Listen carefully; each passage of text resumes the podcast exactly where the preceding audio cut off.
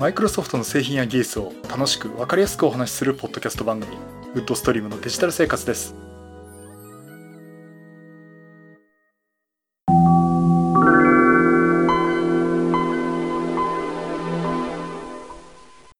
第549回目の配信になります。お届けしますのは木沢です。よろしくお願いします。はい第549回目になります。この配信はクラウドファンディングキャンファイヤーのコミュニティにより皆様のご支援をいただいて配信しております。今回も安根さんはじめ合計9名の方にご支援をいただいております。ありがとうございます。ご支援の内容に関しましては、この番組ウェブサイト、windows-podcast.com でご案内しております。もしご協力いただけるとしたらよろしくお願いします。また、リスナーの皆さんとのコミュニケーションの場として、チャットサイト Discord にサーバーを開設しております。こちらは、ポッドキャスト番組、電気屋ウォーカーと共同運用しております。よかったら参加してみてください。Discord サーバーの URL は番組ウェブサイトにリンク貼ってあります。この直前にですね、懐かしの音楽が鳴ったと思います。えー、今日ね、その話をちょっとしたいなと思っております。8月24日。もう1週間前の話なんですが、えー、これ1995年の8月24日。何があったかというとですね、Windows 95の発売があった日なんですね。まあ、といってもあの、Windows 95の発売は、これはアメリカでの話です。英語版ですね。えー、の発売で、実際日本ではですね、1995年の11月23日ということになるんですが、まあ、これでですね、今年は2020年ということで、Windows 95が発売されてから25年経ったという、25周年ということになります。で、これに関してはですね、あの、マイクロソフトの方から記念の動画が公開されています。え YouTube の方でね、見られるんですが、えー、Windows 95の、こう、初めのオープニングのスタートボタンでカチッと押すところからね、まあ今の Windows 10に至るまでのこうデモンストレーションっていうのを、えー、で出しています。まあすごい短い動画なんですけどね。まあ Windows 95、25周年ですということですね。動画でお話ししてます。まあお話ししてますっていうかね、そういうデモをやってます。で、この中でですね、Windows 95から Windows 10に至るまでの各 Windows のスタートボタンだとかデスクトップ画面とかがこう切り替わって出てくるんですが、えっ、ー、と、まずですね、スタートボタンに関しては、Windows 95、XP、まあ、そして Windows 10とですね、出てくるんですね。で、あの、デスクトップの画面も出てくるんですが、Windows 95、XP、Windows 7、Windows 10と、こう、出てくるんですね。そこで見て、あれ？と思ったんですが、Windows 8が出てこないんですね。Windows 8と Windows 8.1。おい、あれすっ飛ばしてるぞっていう感じなんですが、えー、まさかこれ黒歴史にするつもりじゃないだろうなと思ってしまったんですが、やっぱりあの、結構動画見てる方もね、あれ、Windows 8が出てこないと。うん、まあね、スタートボタンがない唯一の Windows だったんですが、なんかそれ言うとね、あの、私がかつて乗ってた V35 っていうスカイラインね、テールランプが丸くないっていうね、あれと同じようなところがあるんですが、まあ、あの、そういうところでなんか Windows 8がですね、すっ飛ばされてデモには出てこなかったという。まあ、ちょっと残念な。まあ、個人的にはちょっと残念なところもあったんですけど、まあそういったね、動画も出しています。で、まあ、あの、Windows 95っていうのはすごくやっぱり、なんていうかな、すごいターニングポイントになる OS だったと思うし、私自身にとってもね、そういう OS だったと思います。えっ、ー、とね、これこの番組でね、多分 Windows 95の話はどっかしてると思うんですよね。うん、この11年間の間にね、どっかでしてるはずなんですけど、まあ、どっかで検索でもしてみてみようかなと。もう検索しないとわかんないレベルなんですけど。まあ、そんなとこもあったんですが。あの、Windows 95っていうのが出たのが、まあ、1995年の8月24日。まあ、日本では11月23日ということになるんですが、どうでしょうね？皆さん、覚えていらっしゃいますかね？多分ね、この番組を聞きの年齢層からいくと、まあ、使ってたよって方結構多いと思うんですね。で、もっとね、若い人、さらにもっともっと若い人と話すると、僕生まれてませんでしたっていうケースが結構あってですね。あの、だって Windows 98が出た年に生まれましたとかね。まあそういう方も多かったんですね。で、まあこれ Windows 95の話をちょっとしようかなと思ったんですけど、あの、それまではですね、Windows 3.1を使ってました。えー、私は Windows 3.1、その前だ。Windows 3.0 with Multimedia Extension ってですね、FM タウンズで使ってて、で、その後、パソコンを自作してですね、えっ、ー、と、自作というか、えっと、286のマシンを譲ってもらって、それを、その後か。実際マザーボードね、386SX、インテルの 386SX25 メガのマシンをパーツで買ってですね、えー、組み上げたときに、えー、これ確か Windows 3.0だったかな。で、Windows 3.1も買ったんですね、その後ね。あの、笑ってお仕事って言ってる。あれ1993年でしたね。えっ、ー、と、結構快適だったんですね。あ、386SX 25メガ早いじゃんっていう感じで、結構快適な覚えがあったんですが。当時あの、MS-DOS-V、もしくは IBM の PC-DOS-V っていうね、あの、マシンで、えー、まず起動して、そこで Win ってコマンドを打って起動してたっていうことがあります。で、メモリを稼ぐためにね、ハイメモシスタとかコンフィグシストをいじって、コンベンショナルメモリをいじってっていうとこをやってました。つまりここで16ビット OS だったんですね。というところで、Windows 3.1を使ってたんですが、そこで出てきた Windows 95。これ非常にあの、注目してるっていうか、その今までの16ビット版 Windows にはない制限っていうのが、あ、16ビット版 Windows にあった制限っていうのがね、どんどん取られてる32ビット版の Windows でした。で、ここでやっと OS を起動したときに、まず DOS が立ち上がって Win ってコマンドを打つ、もしくは AutoExe バッチで Win って入れとかないと起動しなかったんですが、Windows 95になってから最初からの GUI の画面が出てくるっていうものでした。まあやっぱり嬉しかったですね、あの時ね。で、ユーザーインターフェース大幅に変わりました。まあ今、じゃあ、あの、当然となってるという。あの、まあ Windows 8の時一回なくなってしまった画面の右下、左下にスタートボタンがあって、そこをポチッと押すと、プログラムの一覧が出てくる。で、好きなプログラムを立ち上げるっていうことをしていました。まあ今となっては本当にあの、Windows の標準的なインターフェースなんですけど、それまではね、Windows 3.1はプログラムマネージャーっていう、あの、ファイルマネージャーとプログラムマネージャーって、そのプログラムマネージャーってアイコンをクリックするとその中にアプリのね、アイコンがあって、そこから起動するってことをしていました。で、その時ね、スタートボタンとかそういうのはなかったんですね。タスクバーもなくてっていうことだったんですが、まあそこからの、Windows 95になってからタスクバーがあっていう、スタートボタンがあってっていう今のスタイルになりました。で、やっぱりね、これに慣れて使ってて、うん、まあ、で、だから Windows 8の時に、あの、スタートボタンがないってだいぶ騒いだ、騒ぎになっちゃったんですけど、私もあれあれでね、まあ Windows 8の話になっちゃうんですけど、あれあれでね、ちょっと意味があったのかなっていう。あの理由があって、実はスタートボタンっていうのはなくても大半の人は大丈夫。実際私も今そう思ってるんですけどね。えー、ということがあったんですが。まあちょっとすみません。Windows 8の話になっちゃうと話がまた広がっちゃうんで、またの機会とするしますけども。まあ、あの、そのスタイルがずっと続いて、今の Windows 10、このね、25年後の Windows 10の2020年になっても、やっぱりこのスタイルは崩れていないということになります。やっぱりね、どうだったのかな？あの、スタートっていうボタンがあって、とりあえずこれを押せば何かが始まるっていうことをユーザーに示したのかなっていうふうに思います。それまでやっぱりファイルマネージャーだとかプログラムマネージャーとかで、それを開かないとできませんよってところもあったんですけど。まあ、そこでね、うん、やっぱりスタートボタンっていうのは何か最初に指し示すものっていうことでね、良かったのかなと思っています。ね、これあの逆にあの、アンチな方から言わせると、スタートを最初から指定することは何様だっていう話もね、当時あったんですけども。まあまあ、そんなね、えー、Windows 95。で、そして32ビット OS っていうことでね、もういよいよその80386のアーキテクチャが有効に使えるようになったというふうに言われていました。そしてね、やっぱりあの、注目したいのが、当時インターネットがもう一般で使われるようになったっていうのは、まあこれ1994年ぐらいからだったんですけども、えっと、その TCPIP のプロトコルが標準で OS にサポートされたっていうのが Windows 95でした。あの、Windows 3.1の時は、カメレオンだったかトランペットだったかな。そういうね、TCPIP のプロトコルを実現するソフトを買ってきて動かしてたんですね。確かだから私 Windows 3.1でインターネット初めて繋いだ時は、あの、ベッコアメってプロバイダーだったんですけど、あの、トランペットとかね、カメレオンとか、あの、当時ネットスケープナビゲーターっていうのをね、えー、使って初めてインターネット、まあ、ウェブのアクセスをしたっていうのを覚えています。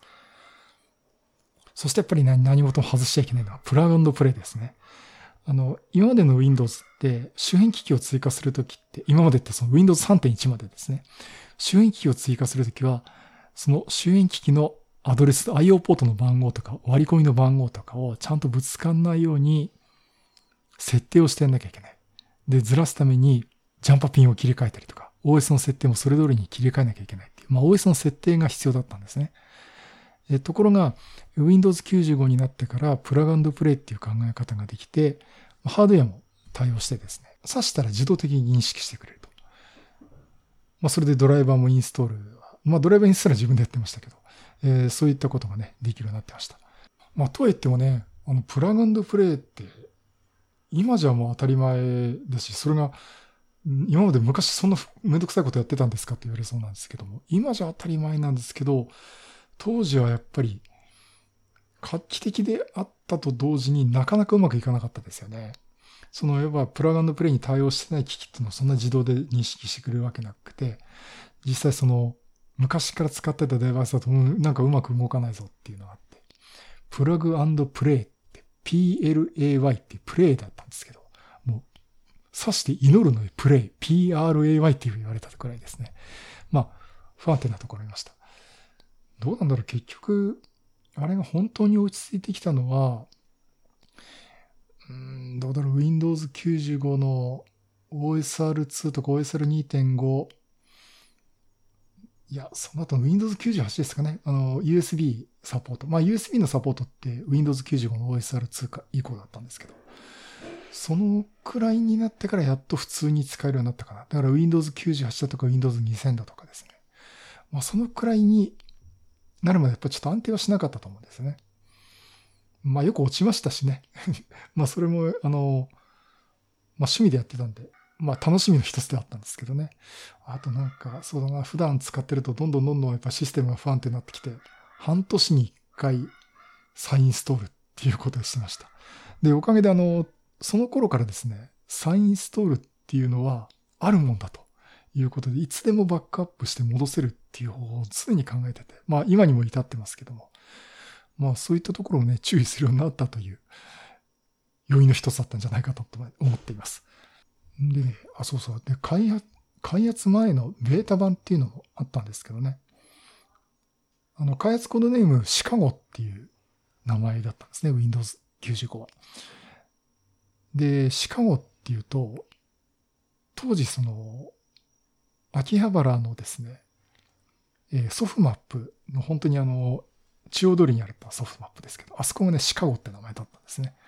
まあ、あれ多分 Windows 95に引っ掛けたんじゃないっていう話をしてましたけど。まあ、そんなシカゴなんですが、あの、ベータ版っていうの、要は評価版っていうのは結構前から、あの、マイクロソフトから出してたんですね。でね、これ、どうだったのリーマンとなっては、良かったのかどうかちょっともうわかんないんです。すいません。25年前なんで勘弁してもらいたいんですけど、えっ、ー、とね、所属してた、まあ、アマチュア無線、まあ、パケット無線っていうのがあって、まあ、アマチュア無線使ったインターネットみたいなのをやってたんですけど、そのクラブみたいのがあってですね。で、そこで、えー、Windows 95のベータ版を入手して、それをみんなで評価しましょうってことで、回覧しましょうってことになったんですね。えっ、ー、とね、当時ね、MO、230MB の MO に入れて、郵送で順番に送って試すっていう。で、インストールしたら次の人、インストールしたら次の人。で、CD なんてなかったんですよ。なかったっていうか、みんなが持ってなかったんですね。FM タウンズ私は持ってたんで CD ロムドライバーあったんですけども、CD ロムって、まあそうだな、あの時のメンバーはみんな持ってたかな。ただ CD は持ってたけど CDR って焼くってことができなかったんですね。本当に専門業者にすごい高い金かけて焼くっていう、あったくらいなんですけど。だから CD じゃなくて MO でですね、えー、出回ってました。出回ってましたってことの順番に渡すってことね、やってました。で、それでやっぱり Windows 95っていうのを初めて使って、うん、なんかこれレポートしなきゃいけないのかなと言いながらやってましたけど。まあそんな時代もありましたね。で、その時ね、ちょっと反省点が 回覧をするんですけど、あの、次の日にちゃんと送らなきゃいけないんですけどね。誰かがずっと持ち続けてるんですね。で、だから階段始めてないんだけど、誰かのとこで止まってて、戻ってきたのが本当忘れた頃だったっていう。で、止めてたうちの一人が私だったっていうね、もう本当当時ね、本当申し訳ないこといい加減な人間だったんで、結構ルーズなところあったんでね。もうそこね、本当に、あれを今、回覧って話を聞くとね、ちょっとね、喋ってて心が痛むくらいなことがあるんですが、まあそんなことして、あの、Windows 95のベータ版っていうのはね、使ってみていました。で、当時あの、ハードディスクをガチャ、ガチャンコって取り替えるやつでね、あれなんです100、100メガバイトぐらいのハードディスクで動かしてたという覚えがあります。でもやっぱり不安定でしたね。あ、画面がこうなんだ。こんな風に動くんだっていうのを見ただけで、結構それ以降は使わないで、あとは実用的な Windows 3.1で、え、ビジュアルベーシックでプログラム組んでとかね、そんなことやってたと思います。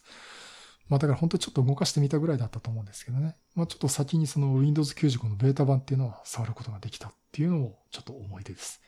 まあということをね、ちょっと Windows 95の話が出たんで、まあそんなことをちょっと思い出しながら話してみたんですけども、まあまあ、あのー、結果的にいろいろ言われはしましたけども、現在の Windows のスタイル、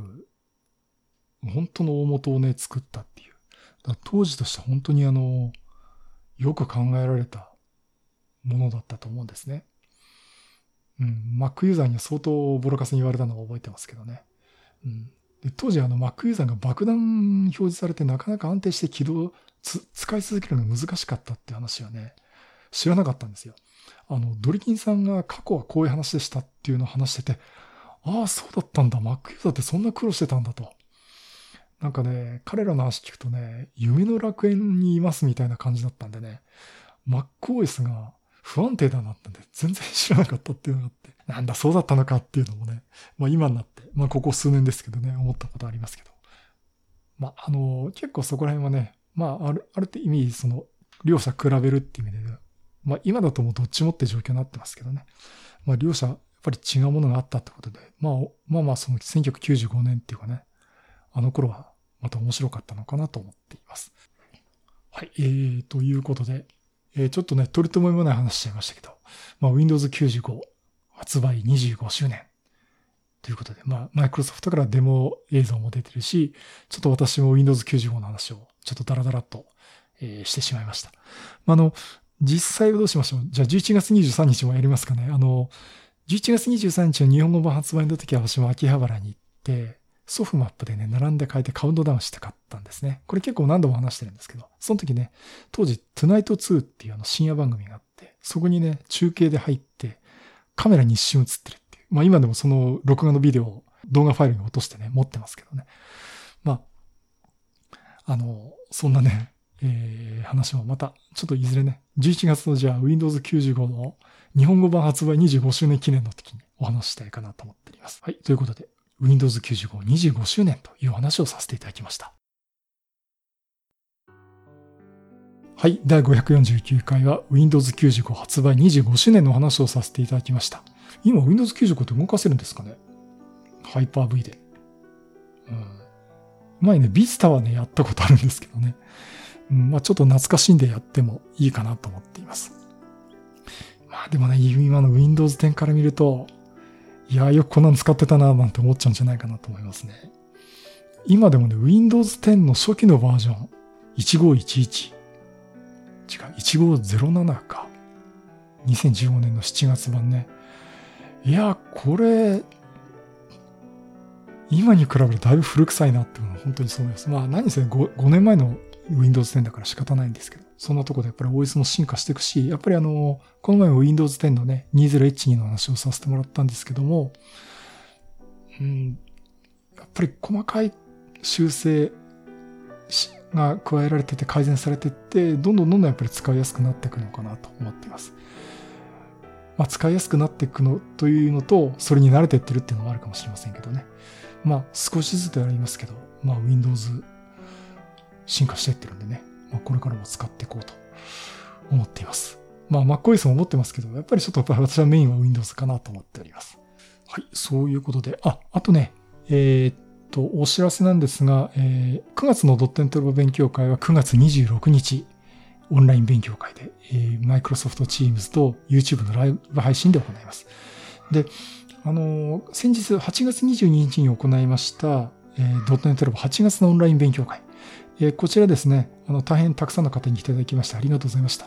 であの、YouTube の方に前編セッション最終、あの、収録したものをですね、アップしていますので、え、ぜひもう一回見たいという方はですね、ぜひ YouTube の私のチャンネルの方に、え、見ていただ、来ていただければなと思っております。えっ、ー、と、URL が https コロンスラッシュスラッシュ youtube.com スラッシュ C スラッシュ Windows-podcast です。こちらもね、ちょっと見ていただいて、でよかったら、いいね評価とチャンネル登録もしていただければ嬉しいです。えー、ぜひよろしくお願いします。はい、そういうことでまたいろんなネタ集めてお話したいと思います。またよろしくお願いします。